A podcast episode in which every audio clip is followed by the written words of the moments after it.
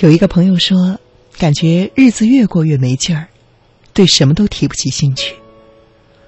工作无趣，日复一日，全是重复。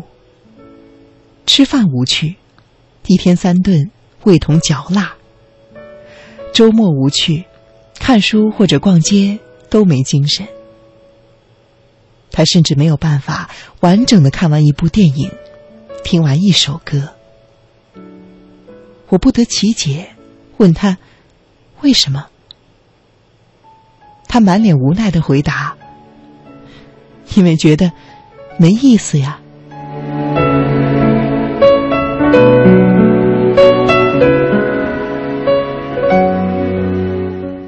他问我，是不是应该来一场说走就走的旅行，去激活一下人生呢？据我所知。他最近的一次旅行是在二十天以前。他旅行回来之后，倒头大睡了一天。睡醒之后，他跟大家说：“旅行实在是太无聊了，上车睡觉，下车拍照，一车人死气沉沉。”其实，像他一样觉得日子过得没有意思的，大有人在。看着一张张写着“生无可恋”的脸。我们不得不在心底感叹：能够把日子过得富有诗意，确实不是一件容易的事情。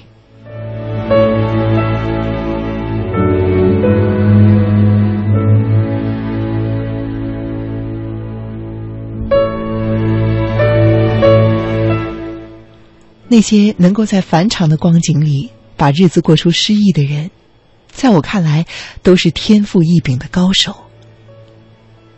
几年前，在北京，我就遇到过这么一个高手。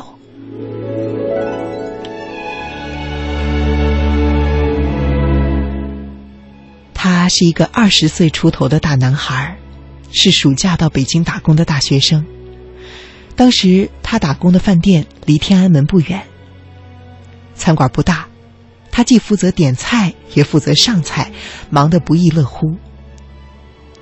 我看到他的时候，他正跟一个外国人连说带比划的聊天儿。大约是那个法国人在跟他咨询一道菜。法国人懂一点点英文和中文，可是这个男孩完全不懂法语，英文也不是特别好。于是这两个人就这样子，英文和中文掺杂着，手舞足蹈的用两国语言来交流中国的菜谱。而这个男孩子推荐的菜竟然很合法国人的口味。法国人离开的时候给他竖了一个大拇指。他呢，则热情的把法国人送到门口，顺带着连说带比划的给人家指了路，推荐了景点。他过来上菜的时候，我忍不住笑话他：“ 难道你不怕给人家指错了路，丢了脸呢？”他夸张的大笑，拉长了腔调说：“哎，怎么会呀？我外语说的这么好，表演的这么形象，交际能力这么强，怎么会丢国人的脸呢？”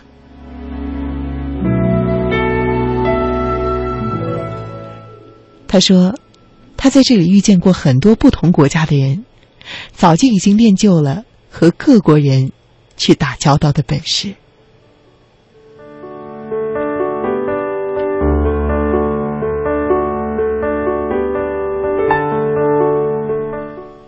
我问他：“你每天都过得这么妙趣横生吗？”当时他在那家餐馆已经打了一个多月的月工了，我猜想这么枯燥的工作应该早已经让他心生厌烦了。他挠挠头说：“妙不妙我就不知道了，反正每天都很有趣。”他跟我说，就连他刚到北京最落魄的时候，他也觉得极其的有趣。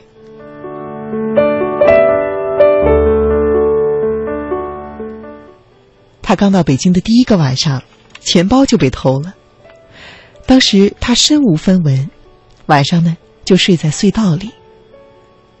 下过雨的深夜，地下通道里有冷风吹过，他感到几分寒意。于是难以入眠的他和几个流浪汉在隧道里打了一个晚上的扑克。他说：“几个陌生人不问来处，不问去向，就这样打了一个晚上的扑克，天很快就亮了。然后他继续上路，去找一份安身的工作。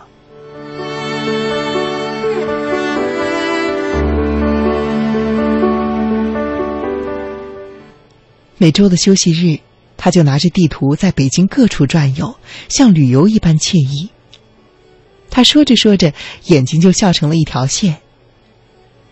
他故意用一口老北京的腔调，这是他和餐馆周边的北京大妈大大妈大爷们学来的。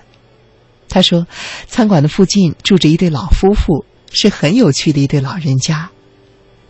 大妈是个热心肠，喜欢找人聊天儿，平时没事儿爱去当志愿者，给人指指路，帮忙维护公交秩序。大爷是个退休的工程师，喜欢安静，常常一个人写毛笔字。两个人偶尔的拌起嘴来，极其有趣。大妈呢，妙语连珠，大爷说不过大妈，脸涨得通红。那对老夫妇都喜欢他，大妈喜欢找他聊天大爷呢喜欢教他看图纸，偶尔来兴致了，还约他一起到公园去转。一个月的时间。他已经成为北京通了。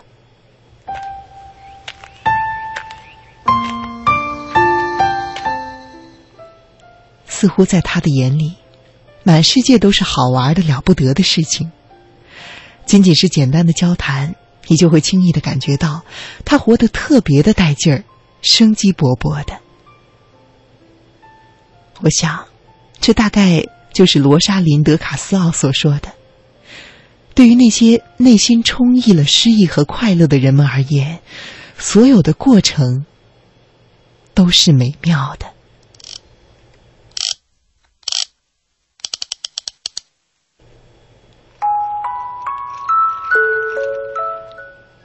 人生的确需要时时激活，但是有的时候，这种激活并不有赖于惊天动地的大事件。生活真正的趣味儿。都融于日常的小事中。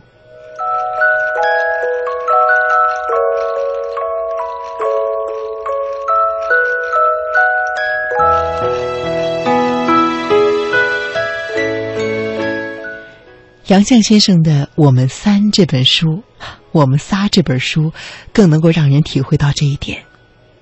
记得在读这本书之前，我猜测，里面记录的应该是波澜壮阔的一生。就好像是普通人所心心念念的诗和远方。可是让我笑中带泪，泪水涌出之后，很快又笑出声的，真的只是一些非常温馨的鸡毛蒜皮。杨绛先生记录到，一家人呢喜欢去动物园儿，他把各种动物的习性和秉性写得惟妙惟肖。写到大象，他说。最聪明的是聪明不赖不外露的大象。母象呢会用鼻子把拴住前脚的铁圈脱下，然后把长鼻子靠在护栏上，满脸得意的笑。饲养员发现他脱下了铁圈，就再给套上。他并不反抗，但是一会儿又脱下了，好像故意的在逗那个饲养员呢。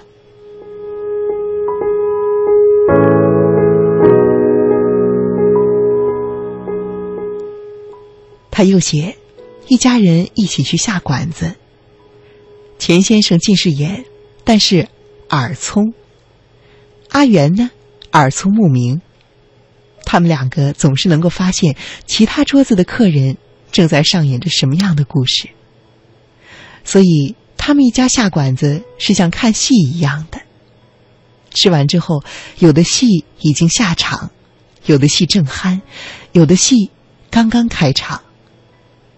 就连他们一起去熟悉的公园散步，也是充满乐趣的一场探险。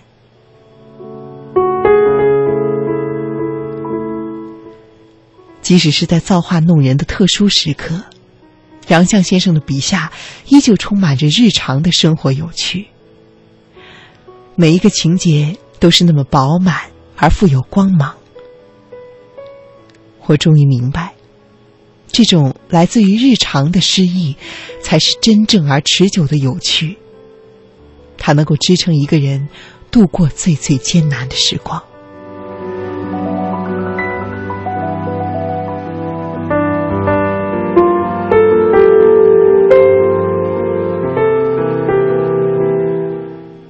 当你觉得生活无趣的时候，当你到了佛罗里达的棕榈海滩生活，也并不一定会改变这种现状。哪怕你走到很远很远，你到了非洲的好望角，日子也不可能会给你马上的打开一个豁然开朗。因为如果你的内心了然无趣，到了哪儿都会是漆黑一片。很多在路上的人。不是因为在路上，生活才变得有趣，而是在出发之前，他们就已经深谙了生活的乐趣了。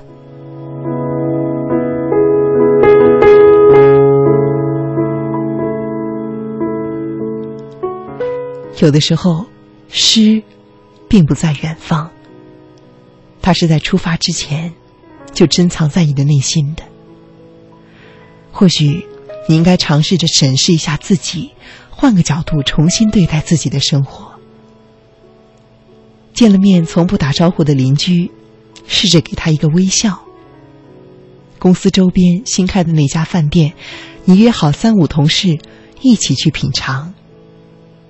这些东西都很寻常，但是在他们中间却藏着有趣和耐人寻味的东西。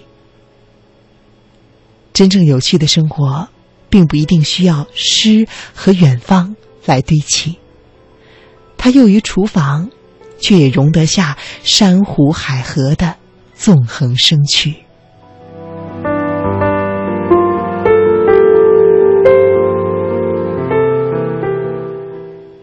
生活中的大波澜，永远只能够是点睛之笔，是锦上添花，它不能够被你当做救命的稻草。我们的生活中不能够没有诗，可是如果你天天的沉浸在诗中，可能也会离现实的生活太远太远。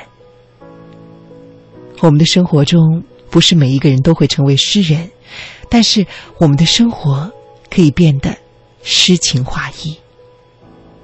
这些诗歌将会像我们生活中的盐一样，化作最最美好的结晶。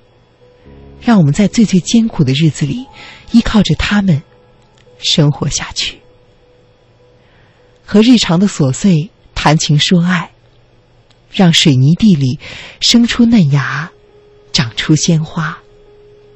我们可以不写诗，但是只要你的心中还有诗意，诗就不会真正的离你而去。